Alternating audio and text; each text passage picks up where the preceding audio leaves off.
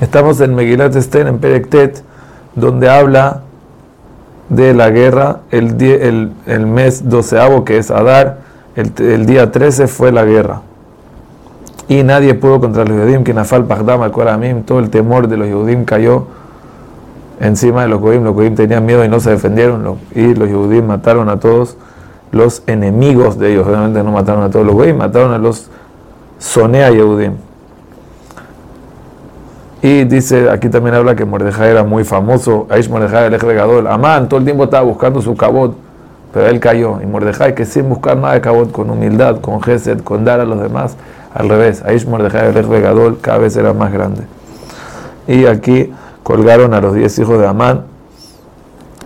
Y más Amán mismo, son once. Once es el número que representa a la parte del mal. ¿Sí? Por eso Amalek se representa con el número 11, por eso en Parashat Kitabot también tenemos la lista de los 11 Arur. Eso es un tema, y dice que los 11 Salmanim del Ketoret vienen a arreglar eso, eso lo digo entre paréntesis. Y el rey acepta que en Shushan hagan un día más, aunque le dice, no sé ni qué pasó en los otros países, me imagino que mataron muchísimo, pero ¿sabes qué? Te dejo un día más aquí en Shushan, colgar a los seres de Naaman y seguir eh, matando pero no se llevan babizalo de Adam, no se llevan nada del botín los Yehudim, porque lo que están, ellos entienden, lo que estamos haciendo es sacando el mal del mundo. No estamos guerreando por nuestro interés, porque ese es el mensaje de la Megilá. Está Amán que quiere su gaba, está Hashbosh que quiere su taba, está Mordejai y Esther que lo que buscan es dar, es gesed.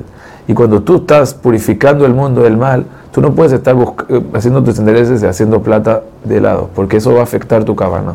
Por eso babizalo de Adam. Entonces, por eso salió de que se hizo Yom Mishter Simha para los que la gente de, otras ciudades que querían el 13, entonces el 14, que es el día del descanso, fue un día de fiesta. Y para la gente de Shushan es el 15.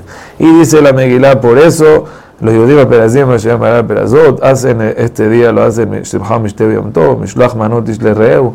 ¿Qué es Mishlach Manot Ishlereu? Hay Mishlach Manot aquí. Hay una conexión entre una persona y otra. Estamos en la onda del Gesed. Kadosh Baruj nos está dando. Nosotros también le tenemos que dar cada uno a nuestra, a nuestra gente, de Am Israel. Y por eso, como dice en Pasuk tenemos la mitad de Mishlach Manot, la mitad de Matanot la Bionim, dar, dar y dar, sin parar.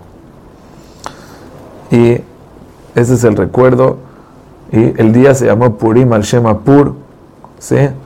porque viene a decirte varias cosas. Primero que todo, porque el milagro más grande de Amegilá y Salgaón de Vilna es, es la tómbola. Porque según la tómbola salió que el mazal, la misal era malo y Hashem cambió el mazal. Ese es el milagro más grande que hay. Además, está escrito que también el ángel de Parás se llama Purá. Y Purim viene a decir que le ganamos al ángel de Parás. Por eso se lee así. Y al final termina diciendo de que a Hashverosh en Perekiut Ahasverosh pone impuestos a la Aretz Yam. ¿Por qué lo dice? Eso es una gran pregunta. ¿Qué tiene que ver esto con toda la historia? Entonces, una de las explicaciones es que lo que Ahasverosh viene a. Ahasverosh también tuvo un mérito y también ganó plata. Pudo conquistar otros allá, pudo poner más impuestos. O sea, él no salió perdiendo de toda esta situación y esa es la recompensa que le dan en el Amazé por al final apoyar a Israel. Eso es Ahasverosh. Y Mordejai, Gadol Yehudim, Ratzul Rahav, Doresh Tov Leamov, Shalom Lechol Zaro. Que podamos siempre seguir los caminos de Mordejai y Esther y alejarnos de los caminos de Hashverosh y Amán.